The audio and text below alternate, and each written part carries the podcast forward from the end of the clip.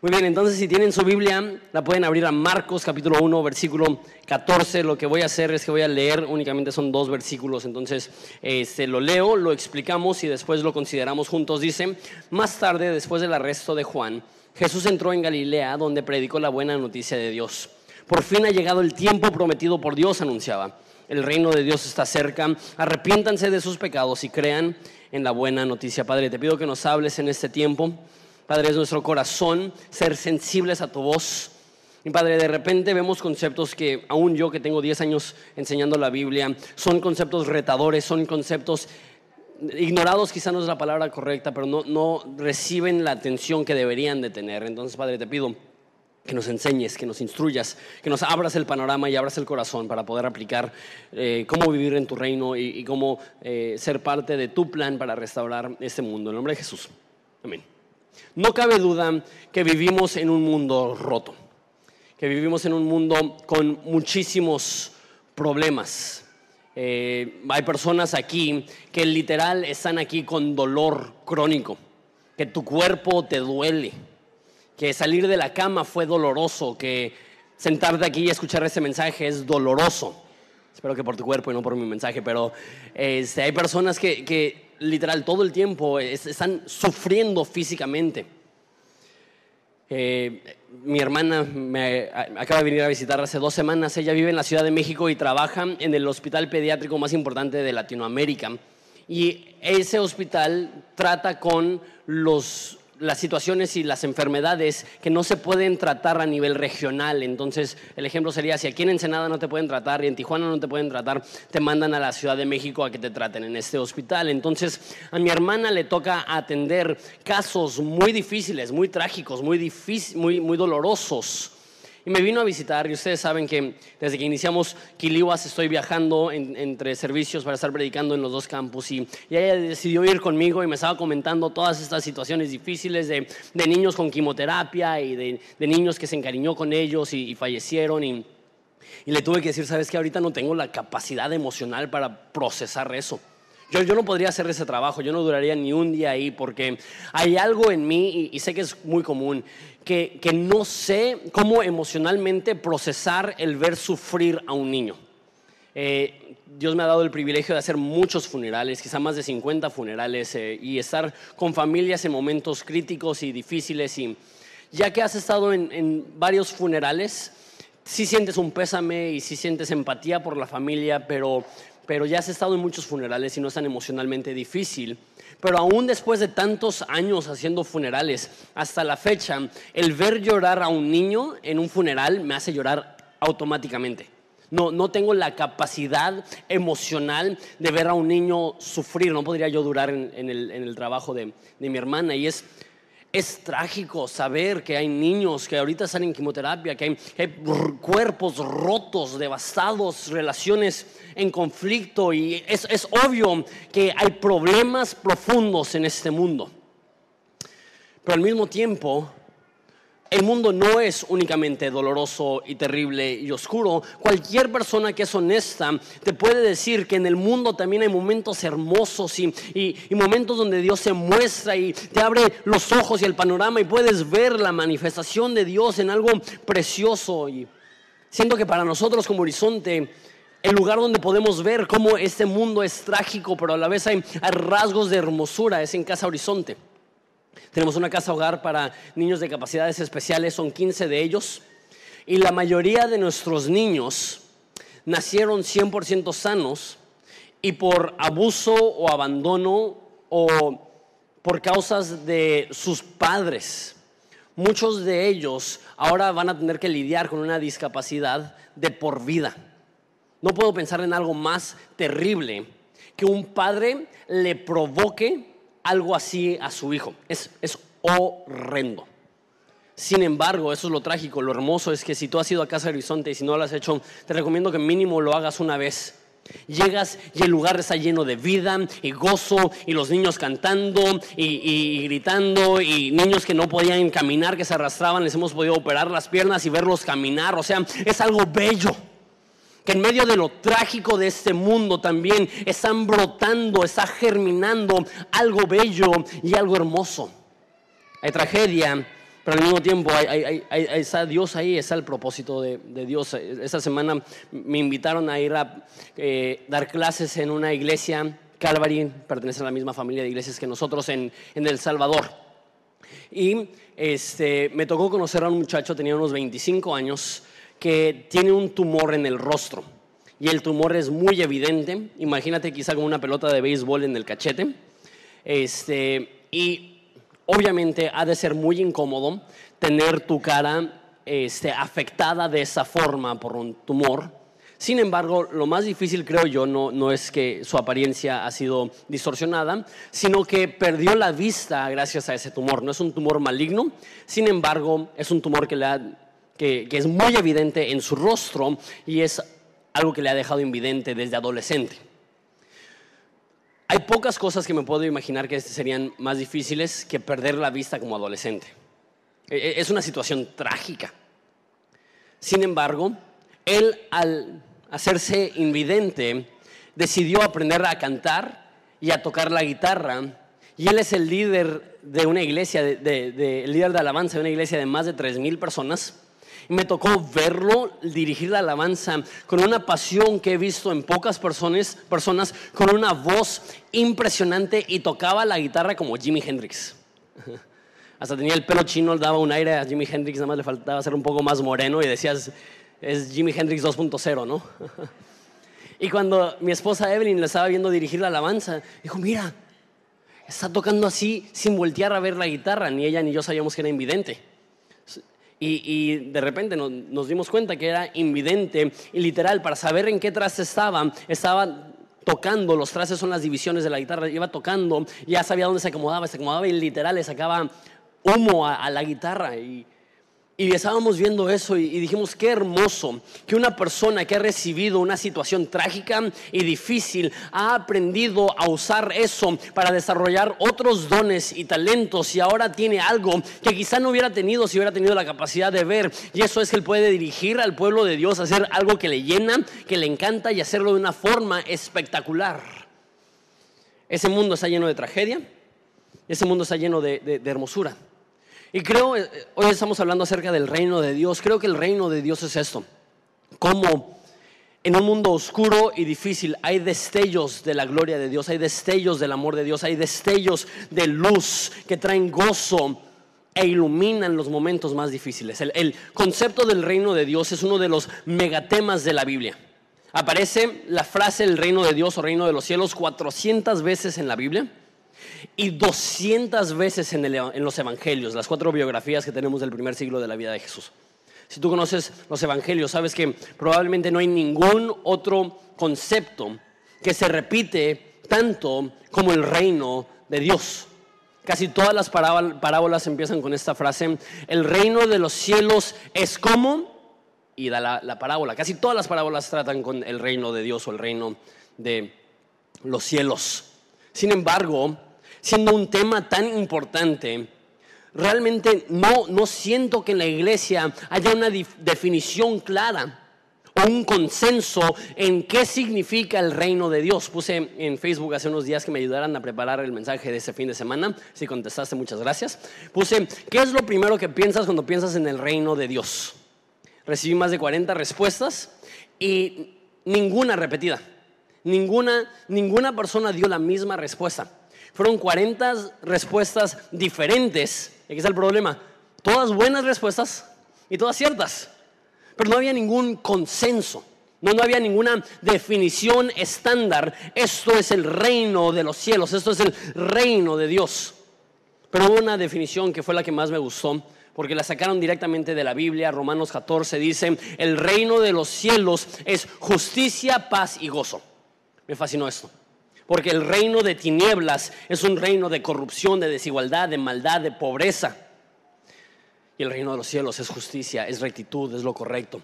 El reino de este mundo es uno de conflicto y odio y traición. Y el reino de los cielos es uno de paz y de armonía. Y en este mundo es un mundo de tristeza y abandono y soledad. Y el reino de los cielos es uno de gozo, de felicidad, de alegría. Y el reino de los cielos es lo que está contrarrestando los efectos de maldad en este mundo. El reino de los cielos es justicia, gozo y paz. Me fascina eso. Y Jesús llegó y su mensaje era este, el reino de los cielos se acerca. Mira cómo lo dice en esa historia, versículo 14. Más tarde, después del arresto de Juan, Jesús entró en Galilea y predicó la buena noticia de Dios. Les recuerdo que vimos hace unas semanas que Jesús fue bautizado. Cuando fue bautizado, se abre el cielo, desciende el Espíritu Santo en forma de paloma. El Padre dice desde lo alto, este es mi Hijo amado que me trae gran, gozo. Y Jesús, en vez de iniciar su ministerio público en ese momento se aparta, se va al desierto, pasa tiempo en el anonimato y al parecer no empieza su ministerio público hasta que recibe noticias que Juan el Bautizador había sido encarcelado. ¿Cuál era el mensaje de Juan el que bautizaban? Arrepiéntanse porque el reino de los cielos está cerca. Y Jesús creía tanto este mensaje que el momento que cesa de haber esa expresión por parte de, Juan, él dice, yo necesito continuar esta predicación del mensaje del reino de Dios y sale del anonimato y empieza, y ese es su mensaje, versículo 15, por fin ha llegado el tiempo prometido por Dios. Anunciaba, el reino de Dios está cerca, arrepiéntanse de sus pecados y crean la buena noticia. Dice, el tiempo, ha llegado el tiempo prometido por Dios. Para los judíos ellos tenían la esperanza de que Dios iba a mandar un Mesías, establecer un nuevo reino y un nuevo orden. Y, Él está diciendo, ya llegó, yo soy el Mesías, yo soy el que está trayendo el reino de Dios a este mundo. El reino de los cielos está cerca. Se me hace interesante. Y, aquí es donde eh, tenemos que retar nuestra perspectiva acerca de la Biblia, acerca de Jesús. Y la razón que nombré esa serie Redescubriendo a Jesús es que hay muchas cosas acerca de Jesús que aún yo, que tengo 10 años dedicándome a enseñar la Biblia, hay muchas cosas que me doy cuenta que conozco a un nivel muy superficial y para Jesús era algo céntrico. Uno de ellos es este concepto de que Jesús vino a traer el reino de los cielos. A la mayoría de personas les preguntas cuáles son las buenas noticias. Esto lo mencionamos brevemente hace unos mensajes atrás. La mayoría de personas te dirían las buenas noticias es que somos pecadores, pero que si creemos en Jesús, Él puede perdonar nuestros pecados y cuando muramos vayamos al cielo. ¿Eso es cierto, sí o no? 100% cierto. Eh, eso es lo que creemos como cristianos, que no tenemos acceso al cielo por nuestra maldad y necesitamos que Jesús muera en nuestro lugar por nuestros pecados para perdonarnos y cuando creemos en Él tenemos la certeza de cuando muramos vamos a ir al cielo. 100% cierto. Pero no es todo el mensaje de Jesús, es parte nada más. Jesús no llegó anunciando las buenas noticias y diciendo, ya tengo la fórmula para que ustedes puedan ir al cielo. Ya tengo la forma de que ustedes puedan ir al cielo. ¿No es lo que dijo? ¿Qué es lo que dijo? Llegó anunciando las buenas noticias y dice, ha llegado el tiempo, el reino de los cielos está cerca. Entonces, el mensaje de Jesús no es tanto cómo hacerle para salir de este mundo e irnos al cielo, sino que el mensaje de Jesús es, Él está trayendo el cielo, su reino, a esta tierra. Por eso en el Padre nuestro, ¿qué es lo que pide que oremos? Venga tu reino, hágase tu voluntad en la tierra como en el cielo. ¿Cuál es el deseo de Jesús? Que su reino de luz, justicia, amor, paz, armonía, gozo descienda e infecte e impacte este mundo. Jesús no solamente quiere que sus fieles crean en Él, mueran y vayan al cielo, sino que sus fieles crean en Él y vivan con una mentalidad del reino de Dios para poder hacer una diferencia en este mundo. El reino de los cielos está cerca. Me gusta más como lo traduce las traducciones americanas. Dice, el reino de los cielos está a la mano está alcanzable, está aquí, está presente. ¿Por qué no dice el reino de los cielos ya llegó? Es, que es un poco complicado el concepto del, del reino de Dios porque es en dos etapas. Jesús inaugura el reino, pero no se va a terminar y cumplir hasta que regrese por segunda vez. El problema de ese mundo es el pecado, el reino de Dios está contrarrestando los efectos del pecado, pero eso no se va a culminar hasta que Jesús regresa por segunda vez. Dice que ya no va a haber maldición, ni dolor, ni muerte, ni enfermedad, ni lágrimas. ¿Por qué? Porque Jesús estará aquí y su reino, que ahorita son manchas alrededor del mundo, cubrirá la tierra como las aguas cubren el mar, es lo que dice el libro de, de. Que Dios está estableciendo un reino y ya se ha inaugurado, pero no será completo hasta su segunda venida. Un pastor, hablando de esto, dio una explicación que me ayudó a entenderlo muy fácil. No sé si, estaba diciendo, no sé si alguna vez has comido una comida que te fascina, una buena cena, un buen almuerzo. Para mí esa comida es un buen bistec. Un bistec un poco menos de término medio, un poco más que término inglés. Bien rojo, sangriento. si estás aquí y eres vegano, está muy de moda eso en Ensenada ahorita, bienvenido, Dios te ama. Pero un buen bistec y, no sé si, a ti te gusta un buen bistec, pero agarras un bistec y lo cortas. Hay una persona emocionada. Es agarras tu bistec, lo cortas y lo metes a tu boca. Y no sé qué tiene, pero hay una conexión entre tu boca y el corazón y tu alma. Y cuando comes un buen bistec, esa primer probada es como, sientes que, tu alma está abriéndose, ¿no? Es como que, oh, qué, hermoso, ¿no? El reino de los cielos, no, no, eso es una exageración. pero pero una buena comida, no sé si eres vegetariano, no sé qué sería el equivalente, una zanahoria, no sé. Pero... Eh, y, pruebas esto, de repente es lo mismo cuando has salido del país y regresas y comes un taco. Es como que, ay Dios mío, hágase tu voluntad en el cielo como en la tierra como en el cielo. Y lo que dice es, esa primer probada es increíble, es bella, pero no te llena. Y así es el reino de los cielos. No está completo.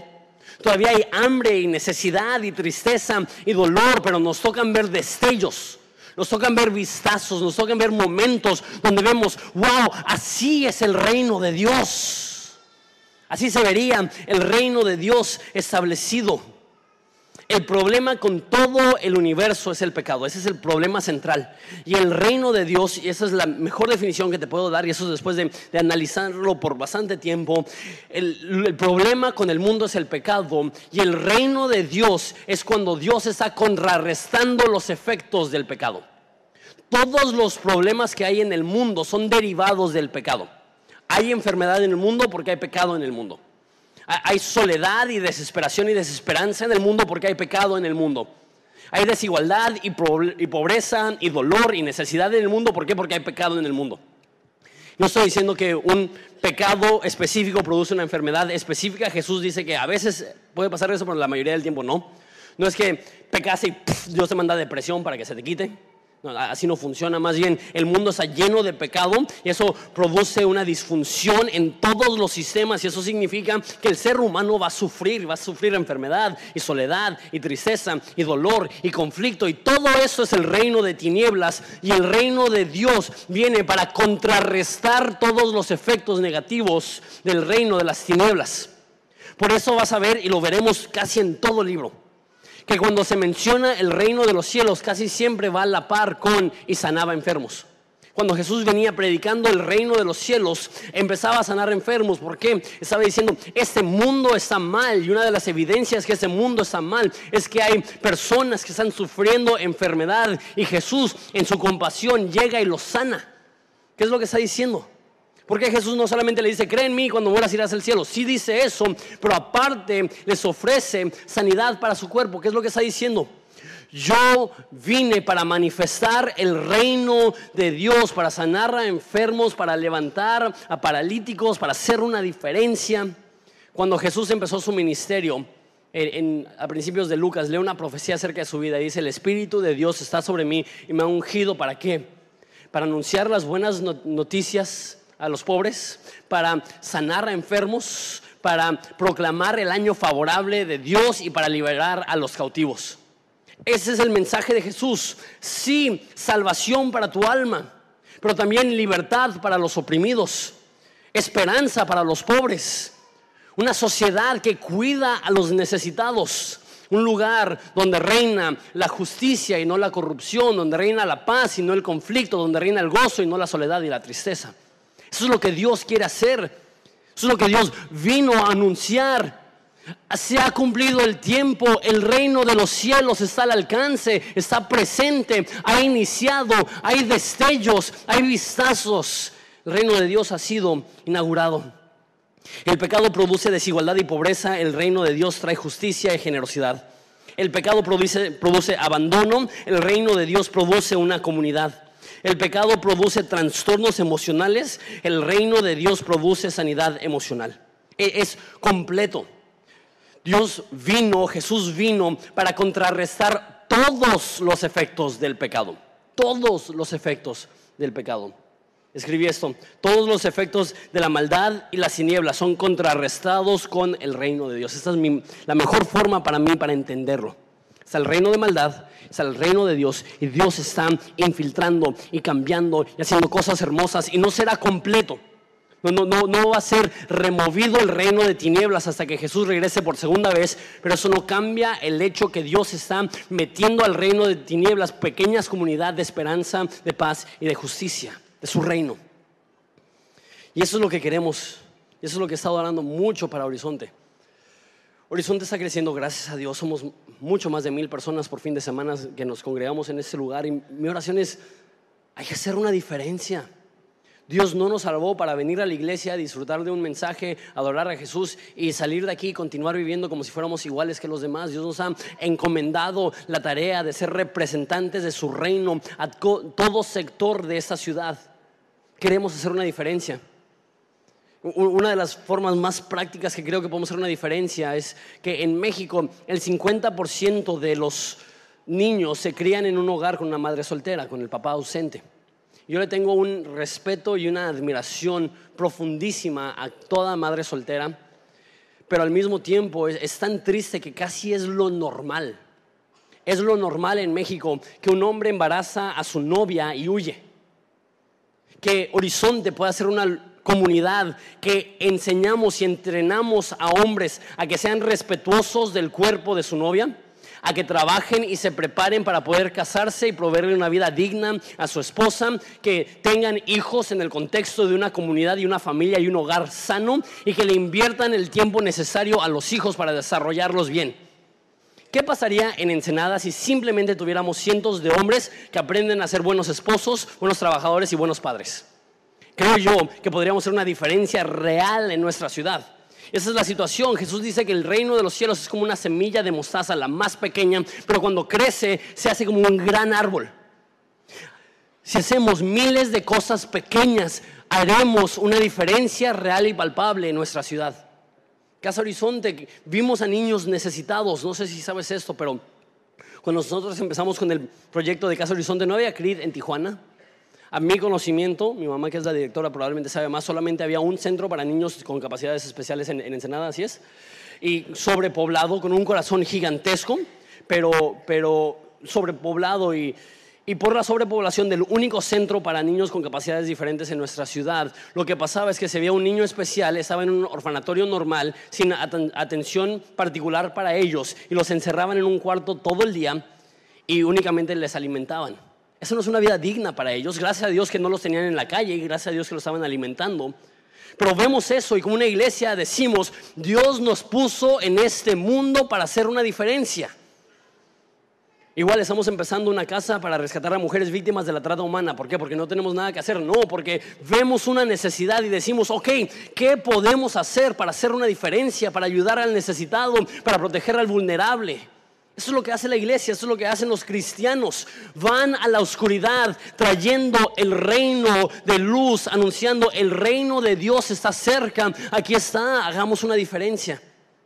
Y para no errar pensando que, ah, solamente hacemos esto como una iglesia, pero a mí como individuo no tengo responsabilidad. ¿Qué pasaría si, si simplemente hacemos cosas pequeñas como que cada jefe cristiano le dé un salario digno a sus trabajadores, sea un, un, un jefe comprensivo que no les da horarios sobredemandantes a sus trabajadores, les paga tiempo. ¿Qué pasaría si los trabajadores cristianos son cumplidos, honestos, no roban, llegan a sus horas? Nada más eso haría una diferencia enorme en nuestra ciudad. Hay tan pocos jefes, me, sorprende. Hay tan pocos jefes que pagan a tiempo. y, muchos de aquí son, ay, sí, que vengan a Horizonte, ¿no? Este, y hay tantos trabajadores incumplidos, llegan tarde, se van temprano, agarran un poco de dinero de la, de la caja y ¿qué pasaría si solamente eliminamos eso? ¿Qué pasaría si una vez más entrenamos a hombres a ser hombres íntegros, buenos esposos, buenos padres, a, a ser a las mujeres a ser esposas cumplidas, a ser mujeres rectas e íntegras? ¿Qué pasaría si le enseñamos a los padres a invertir en los hijos, a los hijos a honrar a los padres? Si entienden lo que estoy diciendo, que, que la iglesia debería ser un lugar donde se siembran semillas del Evangelio por toda la ciudad y quizá no vemos el efecto inmediato, pero cuando brota y crece podemos ver una diferencia real porque hubo una iglesia que creía que no solamente las cosas espectaculares producen un cambio, sino la fidelidad en las cosas pequeñas día tras día tras día. Tú puedes hacer un cambio real en tu ciudad si lo crees de todo corazón, que tú eres un representante del reino de Dios, que Jesús vino a establecer, que tú has sido puesto por Dios en ese lugar para ayudar a que Ensenada sea un mejor lugar. Esa, esa es la meta. Que personas conozcan a Jesús, claro. Que sus pecados puedan ser perdonados, claro. Pero no solamente queremos que personas digan, ya creí, ya tengo mi seguro en contra de incendios y me voy a ir al cielo cuando muera. La actitud es, ya creí, y mira todo el dolor, y mira todas las tinieblas, y mira toda la pobreza, y mira toda la desigualdad, y mira todos los corazones rotos, y todas, todas las personas rotas emocionalmente, podemos hacer una diferencia. Estaba preparándome para ese mensaje y escuché un pastor que dijo algo que no estoy para nada de acuerdo. Y él dijo, el reino de, los, de Dios tiene que ver con influencia. Y para ver el reino de Dios establecido en este mundo, necesitamos que los políticos sean cristianos. Ahora, deja digo esto. Creo que cristianos deberían de buscar la política. Definitivamente, a mí me encantaría que hubiera un presidente municipal cristiano, un gobernador cristiano, un, un presidente de la república cristiano, que todos los diputados sean cristianos, que todos los senadores sean cristianos. Me encantaría. Pero es un error pensar que un grupo selecto de personas influyentes serán los que van a cambiar el mundo. Así no sucede. El cambio, y eso lo he hecho muchas veces porque lo creo muy profundamente, no sucede de arriba para abajo, sucede de abajo para arriba cuando miles de personas se comprometen, se comprometen con un concepto.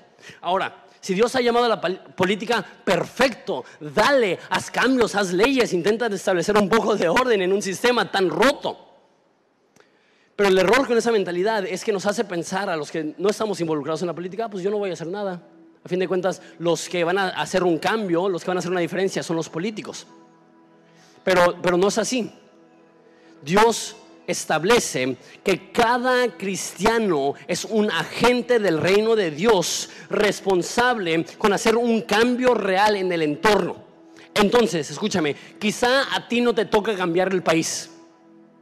Y quizá a ti no te toca cambiar Ensenada, pero a ti te toca cambiar el ámbito y la cultura de tu trabajo.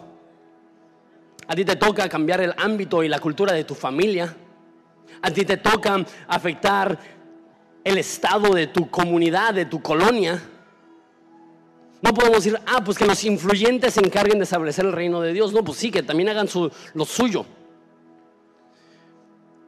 Pero ya, dije, el reino de los, de los cielos es como una semilla. Y es únicamente cuando nos damos cuenta que Jesús vino para establecer el reino de Dios en este lugar, que entendemos, mi vida tiene un propósito. No solamente Dios me salvó para morir e ir al cielo, Dios me salvó porque hay gente atada, oprimida, en tinieblas, que necesita un encuentro con una persona que les pueda apuntar a Jesús. Y únicamente se cambia una cultura cuando cientos de personas toman esto a pecho. Por eso esa es mi oración para Horizonte. Horizonte, escúchame bien, tiene la capacidad para cambiar tangiblemente y mediblemente, no sé si es palabra, Ensenada. O sea, cambiarlo tan drásticamente que se pueda medir. Oh, mira, en el 2010 hubo este índice de divorcios y mira, en el 2020 hubo este índice que es menor. Ah, mira, en el 2010 hubo ese índice de crimen y mira, oh, 2020 hay un índice de crimen.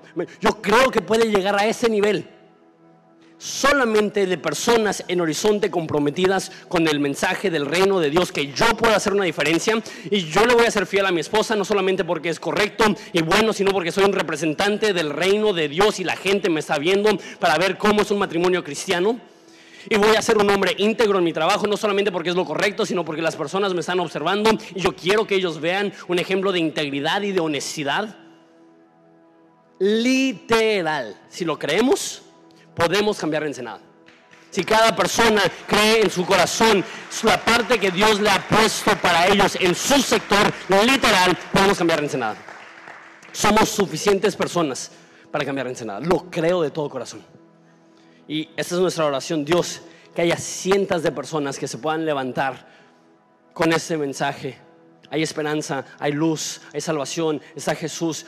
Y Él viene a salvar tu alma, y Él viene a transformar tu vida, y Él viene a liberar a los oprimidos, y Él viene a anunciar el año favorable del Señor, y Él viene a darle buenas noticias a los pobres, y Él viene a sanar enfermos, y Él viene a echar fuera demonios, todo esto viene como parte del mismo conjunto.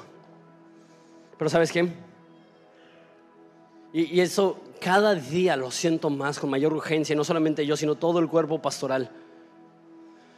Tenemos una urgencia, no solamente porque unas cuantas cientos de personas puedan creer esto, sino que creemos que Dios nos está llamando como una iglesia a ayudar a que miles de personas tengan un encuentro con Jesús y reconozcan que Dios les ha llamado a ser parte de un cambio para que no solamente en Ensenada, sino que en México pueda haber una diferencia. ¿Qué significa esto? No nos vamos a conformar por una ubicación en Ensenada.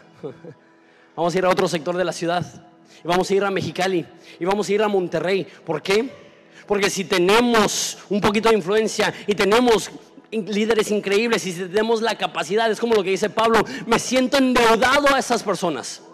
¿Será que no hay buenas iglesias en Mexicali y en Monterrey? Sí, hay un chorro de iglesias chidas, pero hay un chorro de personas aún por alcanzar.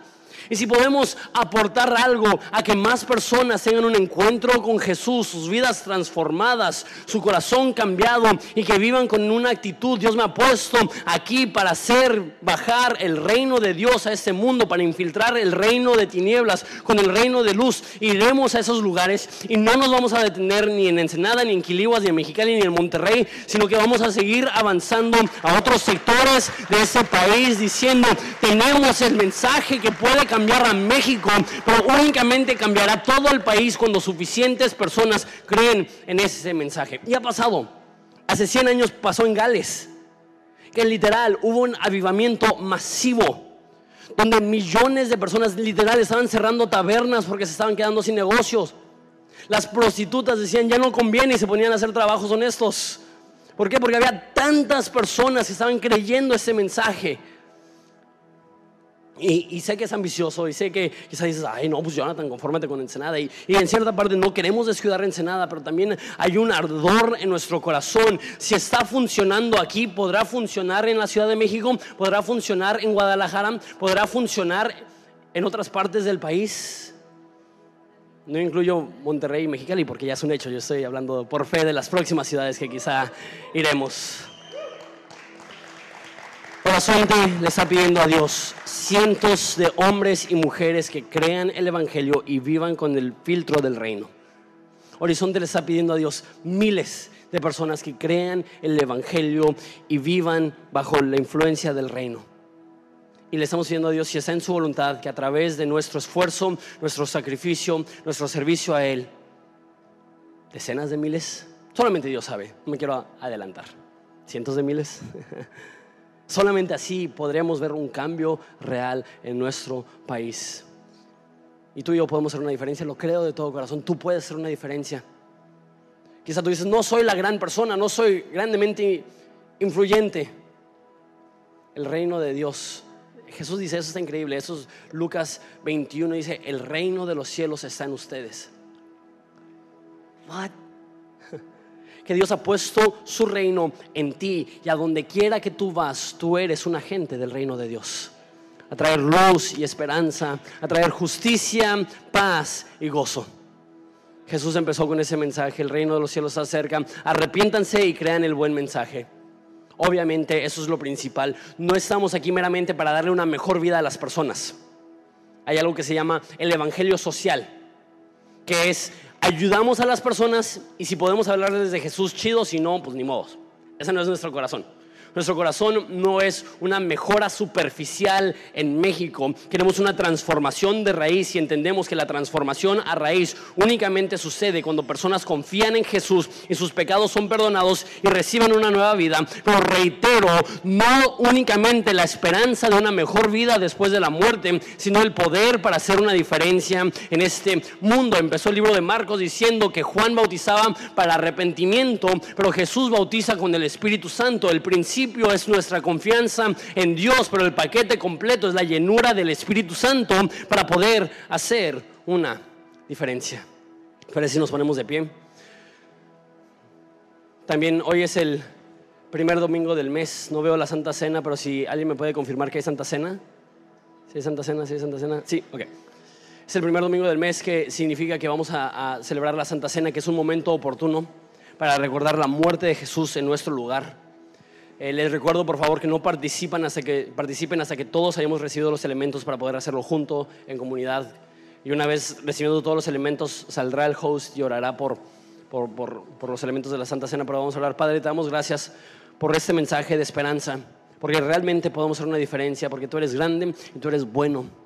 Padre, te pido que lo creamos, que somos agentes de tu luz, puestos en este mundo para hacer una diferencia predicar salvación y hacer una diferencia obvia y palpable para el bien de esta ciudad. Y si tú quieres, te lo rogamos para el bien de este país. En nombre de Jesús. Amén. Vamos a adorar a Dios juntos.